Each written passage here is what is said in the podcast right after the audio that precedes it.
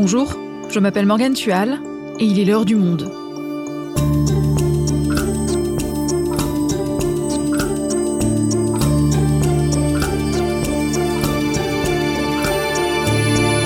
Aujourd'hui, que se passe-t-il au Sri Lanka? Le président a annoncé sa démission jeudi 14 juillet après avoir décidé de fuir l'île pour éviter de faire face aux manifestants. C'est le point d'orgue d'une énorme mobilisation de la population, car elle subit de plein fouet les conséquences d'une grave crise financière. Alors, que dénoncent exactement les opposants au régime qui ont occupé les principaux lieux de pouvoir du pays? Comment les Rajapaksa, la famille au pouvoir depuis des décennies, ont-ils perdu la confiance des Sri Lankais? Et que va-t-il se passer maintenant que le président est tombé? La journaliste Carole Dietrich est actuellement en reportage au Sri Lanka où elle couvre la crise pour le monde. Elle nous raconte. Sri Lanka, pourquoi la rue a fait chuter le pouvoir Un épisode produit par Cyrielle Bedu, réalisation Quentin Tenot.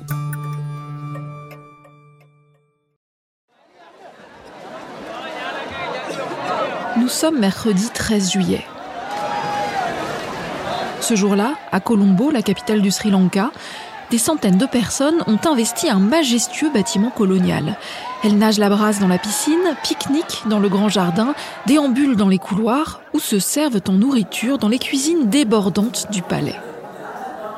Car c'est un palais qu'elles ont envahi, et pas des moindres, le palais présidentiel, la résidence du président sri-lankais Gotabaya Rajapaksa.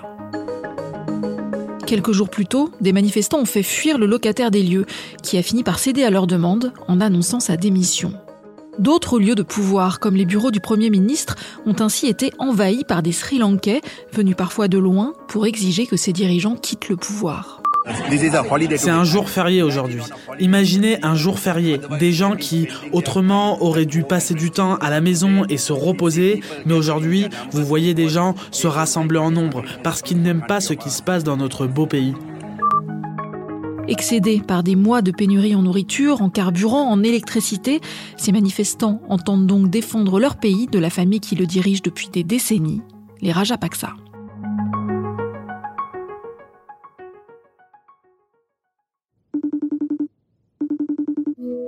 Bonjour Carole, tu vas bien? Bonjour Morgane, je vais bien, merci. Carole, tu es en ce moment à Colombo, tu es témoin de cette crise politique qui chamboule le pouvoir sri-lankais et tu discutes avec des manifestants. Alors dis-nous, où en sont-ils ces manifestants aujourd'hui? Que font-ils?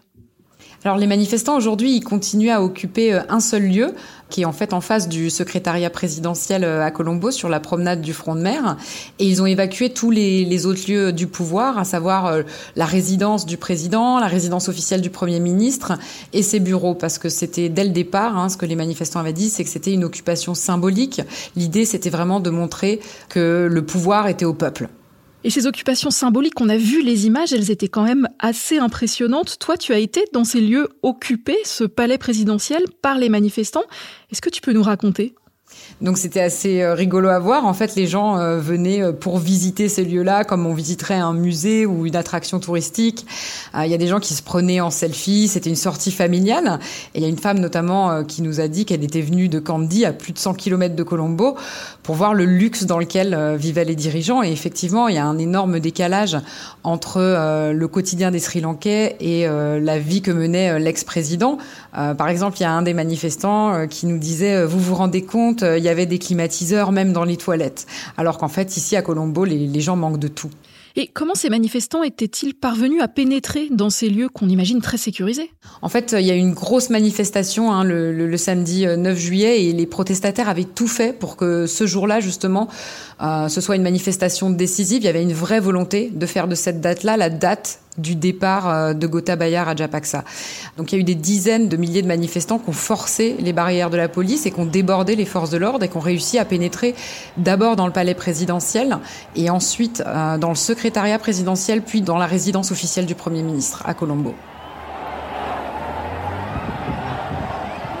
Donc euh, ces manifestants ont pénétré dans, le palais présidentiel dans lequel vivait euh, Gotabaya Rajapaksa et ce dernier a été obligé de fuir. On ne sait pas s'il a fui euh, les lieux la veille ou s'il a fui dans la hâte le jour même. Toujours est-il que les manifestants du coup ont pris possession de sa résidence. Alors explique-nous, ce mouvement de protestation, il vient d'où? Alors depuis 2019, euh, hein, le pays connaît une grave euh, crise financière. On considère que c'est la plus grave depuis son indépendance en 1948. Le pays est en faillite. Hein, il s'est déclaré en défaut sur sa dette extérieure qui est d'environ 51 euh, milliards de dollars, donc ça fait à peu près 48 milliards d'euros.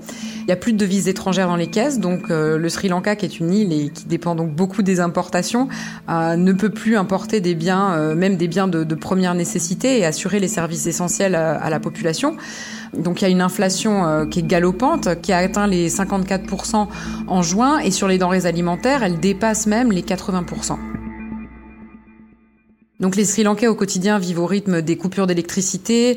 Il y a aussi de graves pénuries de carburant, de nourriture, de médicaments. Et les fils d'essence, d'ailleurs, c'est assez frappant à Colombo euh, et dans tout le Sri Lanka. D'ailleurs, c'est la première image de la crise, c'est ce qui frappe à première vue. Les fils pour l'essence, c'est des kilomètres et des kilomètres et des kilomètres de long. Euh, les gens dorment sur place. Euh, je discutais avec un chauffeur de taxi qui disait qu'il avait passé cinq jours pour pouvoir avoir un petit peu d'essence. Donc voilà, la population est effectivement excédée et on, veut énormément euh, au clan Rajapaksa qui a dirigé le pays euh, pendant près de deux décennies. Alors justement, quand est-ce que les manifestations ont commencé? En fait, les paysans sont les premiers à avoir manifesté contre le pouvoir des Rajapaksa dès le mois d'octobre 2021. Euh, la colère, elle s'est ensuite propagée ailleurs dans les grandes villes et elle touchait notamment la classe moyenne à partir du moment où la classe moyenne a commencé à subir les pénuries et notamment des pénuries d'électricité. Les gens ont commencé à sortir dans les rues de manière assez spontanée en fait. Et il y a un basculement qui se fait le 9 avril. Il y a une énorme manifestation dans Colombo qui va attirer beaucoup beaucoup de monde, toujours sur cette iconique promenade du front de mer. Et à partir de là, les manifestants s'installent devant le secrétariat présidentiel où ils sont toujours d'ailleurs. Et donc le, 9 avril, hein, dans les rues de Colombo, on a vraiment vu euh, toutes les catégories de la population qui étaient présentes. Il y avait tous les milieux sociaux, il y avait toutes les castes, toutes les religions.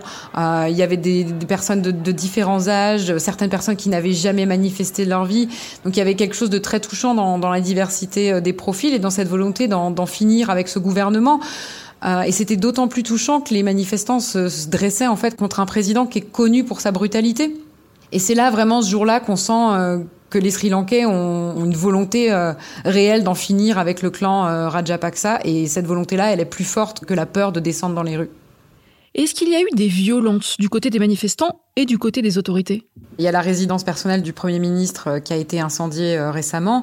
En dehors de ça, les manifestants ont quand même toujours euh, été plutôt respectueux. On parle beaucoup ici d'un mouvement pacifique. Par exemple, hein, quand les manifestants occupaient le palais présidentiel, ils ont trouvé de l'argent liquide que le président avait laissé derrière lui probablement en partant euh, dans la hâte. Et donc on parle quand même d'environ 49 000 euros en billets tout neufs euh, dans un Sri Lanka qui euh, manque de tout. Et là, les manifestants l'ont pas volé, n'ont rien pillé. En fait, ils ont remis cet argent à la police. Et d'ailleurs, parmi les lieux qui ont été occupés, rien n'a été pillé. Au, contraire, les manifestants essayaient plutôt de protéger ce patrimoine-là.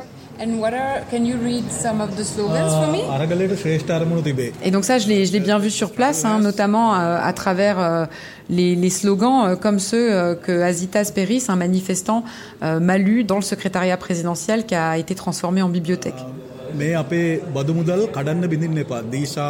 Ce slogan veut dire ces objets ont été payés avec nos impôts, donc ne cassez rien. Et puis ces manifestants, ils sont aussi, euh, ils sont très organisés. Hein. Ils ont façonné pendant des heures hein, un, plan d'action, euh, ce qu'ils ont appelé le, plan d'action de la lutte. C'est en fait un document en six points qui esquisse les grandes revendications de ce mouvement. Parmi les principales revendications, il y a évidemment euh, la démission de Gotabaya Rajapaksa, qu'ils ont obtenue. Ils réclament encore aujourd'hui la démission du Premier ministre, qui est aujourd'hui le président par intérim, Ranil Wickremesinghe et aussi la mise en place d'un gouvernement intérimaire avec la création de ce qu'ils appellent un conseil du peuple, qui serait un espèce de, conseil euh, consultatif qui permettrait en tout cas euh, aux membres de ce mouvement citoyen de continuer à exercer des pressions sur le Parlement sri-lankais via des, des voies légales, en fait, de leur donner un statut. Donc il s'agit d'un mouvement relativement pacifique. Est-ce que du côté des autorités, il y a eu une réponse violente? Alors il y a eu plusieurs morts dans les manifestations et même des centaines de blessés tout au cours de ce mouvement. Euh, il y a surtout une date qui est assez symbolique, qui est le 9 mai, qui a été émaillée de violence et c'est le jour de la démission de Mahinda Rajapaksa de son poste de Premier ministre. Euh, ce jour-là, des milliers de partisans euh, du gouvernement s'en étaient pris aux manifestants. La police avait fait l'usage de, gaz lacrymogène, de canons à eau, dans le but de, de les disperser. Ces affrontements-là, ils avaient fait au moins 5 morts et plus de 180 blessés, rien que ce jour-là donc.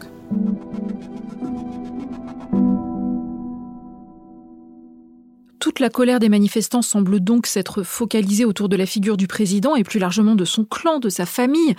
Depuis quand la population lui en veut tant? Euh, la colère hein, contre le président et, contre son clan euh, s'est réellement cristallisée euh, au début de la crise financière parce qu'avant, si on revient en arrière, le clan des Rajapaksa est quand même très très populaire parmi les Sri Lankais.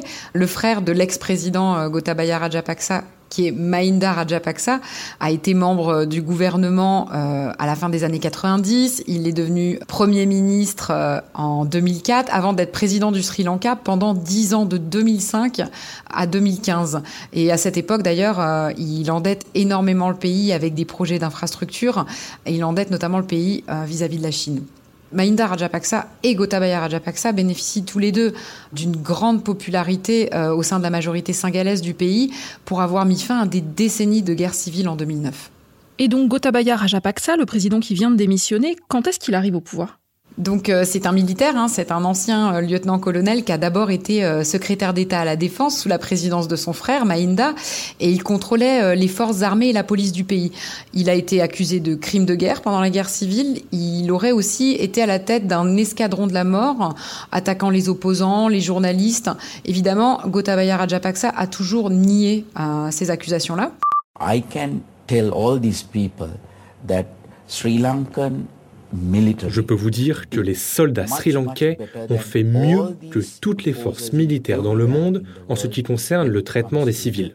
Nous avons pris toutes les précautions pour éviter des pertes civiles, du début à la fin. Si quelqu'un me parle de faire comparaître nos militaires devant une cour pénale internationale, avant cela, il faudra faire comparaître les troupes américaines, les troupes anglaises, toutes ces troupes et tous leurs leaders devant un tribunal. Et je dis cela sans ciller. Et en fait, Gotabaya Rajapaksa, lui, il devient président du Sri Lanka en 2019. En fait, après dix ans au pouvoir, deux mandats, euh, son frère Mahinda ne peut plus se représenter.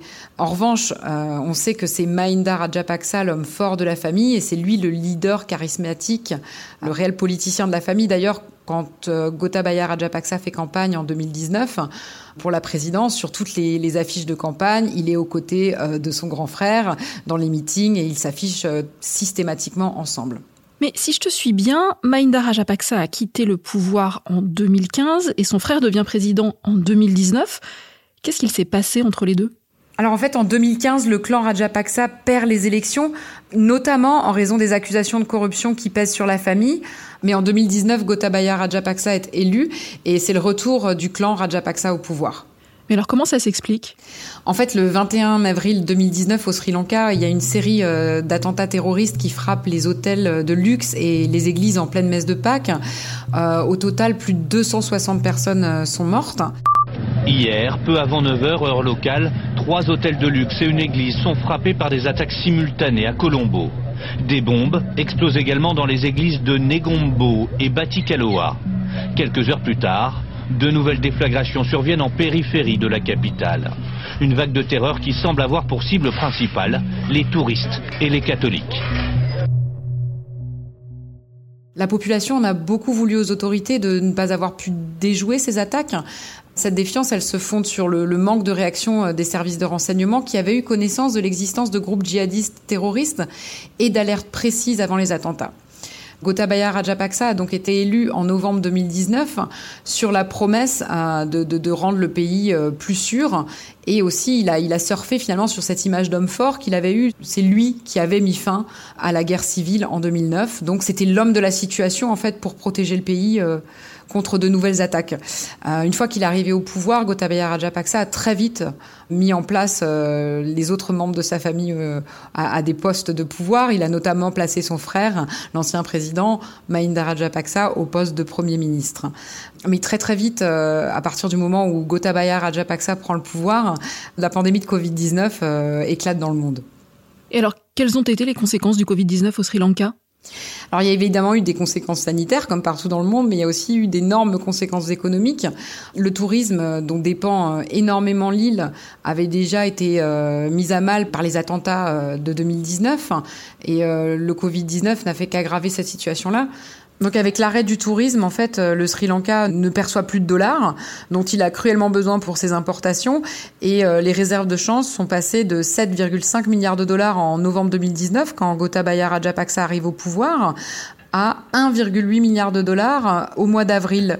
Donc c'est quasiment rien. Le pays n'a absolument euh, plus d'argent pour importer des, biens essentiels. Et euh, ce qu'on reproche beaucoup à Gotabaya Rajapaksa, c'est de ne pas avoir appelé à l'aide du FMI plus tôt et d'avoir choisi en fait de, de, continuer à rembourser les créanciers du pays au détriment euh, de la population. Donc en fait d'avoir utilisé les dollars pour rembourser la dette plutôt que pour importer des produits de première nécessité. Et au-delà de ça, comment Gotabaya Rajapaksa et son gouvernement ont-ils géré cette crise économique? Bah, ils l'ont très très mal géré puisqu'ils ont pris une série de décisions qui ont en fait euh, aggravé cette crise économique. Pour commencer, hein, le pays a réduit les impôts juste avant que la pandémie ne frappe, ce qui a privé l'État de grosses rentrées d'argent et a contribué euh, à vider les caisses. Ensuite, ce qui a contribué également à précipiter le, pays dans la crise, c'est euh, la décision de Gotabaya Rajapaksa en avril 2021 de passer à une agriculture 100% biologique en interdisant l'importation des engrais et des pesticides chimiques, mais du jour au lendemain. Au lieu de cela, le, président a donc ordonné l'utilisation de biofertilisants locaux pour faire du Sri Lanka le premier pays au monde euh, à pratiquer une agriculture exclusivement biologique. Et pourquoi cette décision a-t-elle aggravé la situation économique? En fait, ce qui a aggravé la situation économique, c'est la brutalité de cette décision, parce qu'en fait, euh, cette transition au tout bio, elle était inscrite au programme de Gotabaya Rajapaksa. Sauf qu'elle était censée se faire sur 10 ans pour avoir le temps justement de former les agriculteurs et de faire une transition en douceur. Mais euh, le président, en avril 2021, a décidé que cette transition se ferait du jour au lendemain. Et en fait, euh, la réalité, c'est qu'il voulait simplement euh, économiser des devises étrangères. La conséquence, c'est que les agriculteurs n'ont pas été formés et que du coup, les rendements agricoles ont chuté de manière catastrophique. Et le Sri Lanka, qui était un pays autosuffisant en riz, aujourd'hui se retrouve à devoir en importer. Pour le thé, c'est la même chose. Les, les rendements ont également chuté, alors que le thé, c'est un des premiers produits d'export du Sri Lanka. Donc c'est produit qui rapporte des dollars dont le pays a cruellement besoin. Et c'est aussi pour ça, en fait, hein, euh, donc en octobre 2021, euh, après des récoltes euh, très très difficiles, que les paysans sri-lankais sont les premiers à protester contre les frères Rajapaksa. Cet enchaînement de mauvaises décisions a donc plongé le pays dans les pénuries et a conduit les Sri Lankais à se mobiliser. Mais alors, qui tient les rênes du pouvoir aujourd'hui maintenant que les manifestants ont obtenu la démission du président? Aujourd'hui, c'est le Premier ministre Ranil Wickremesinghe qui avait été nommé début mai après la démission de Mahinda Rajapaksa, le frère de l'ex-président. Donc c'est Ranil Wickremesinghe qui tient les rênes du pouvoir euh, aujourd'hui. Euh, mais les manifestants n'en veulent pas du tout parce qu'ils le, le voient comme un allié de, la famille Rajapaksa et comme une partie du problème. Alors qu'est-ce qui va se passer maintenant? Pour les manifestants avec lesquels j'ai parlé, comme Asita Peris, hein, le combat n'est pas terminé. Toute la famille Rajapaksa doit quitter la vie politique. Uh, Mais même après, le combat ne sera pas terminé. Les politiciens corrompus et le système corrompu doivent changer pour le bénéfice de la société tout entière. Nous continuerons notre lutte.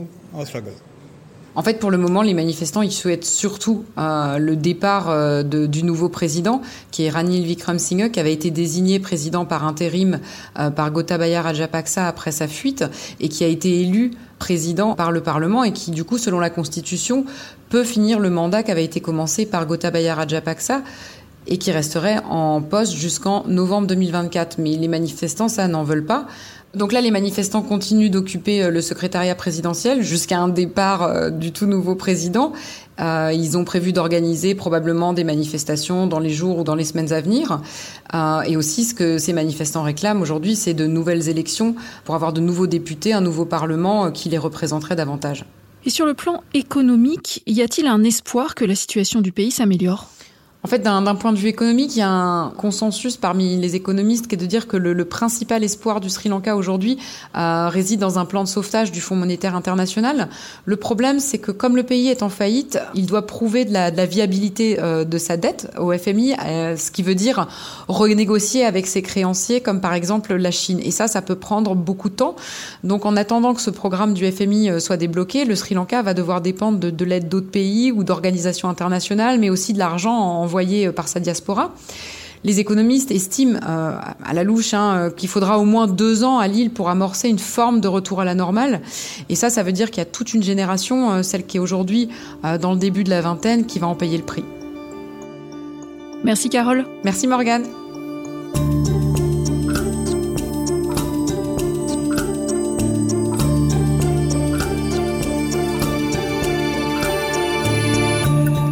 Et si vous souhaitez en savoir plus sur cette crise politique et économique, rendez-vous dans la rubrique Sri Lanka de notre site en vous abonnant au monde.fr.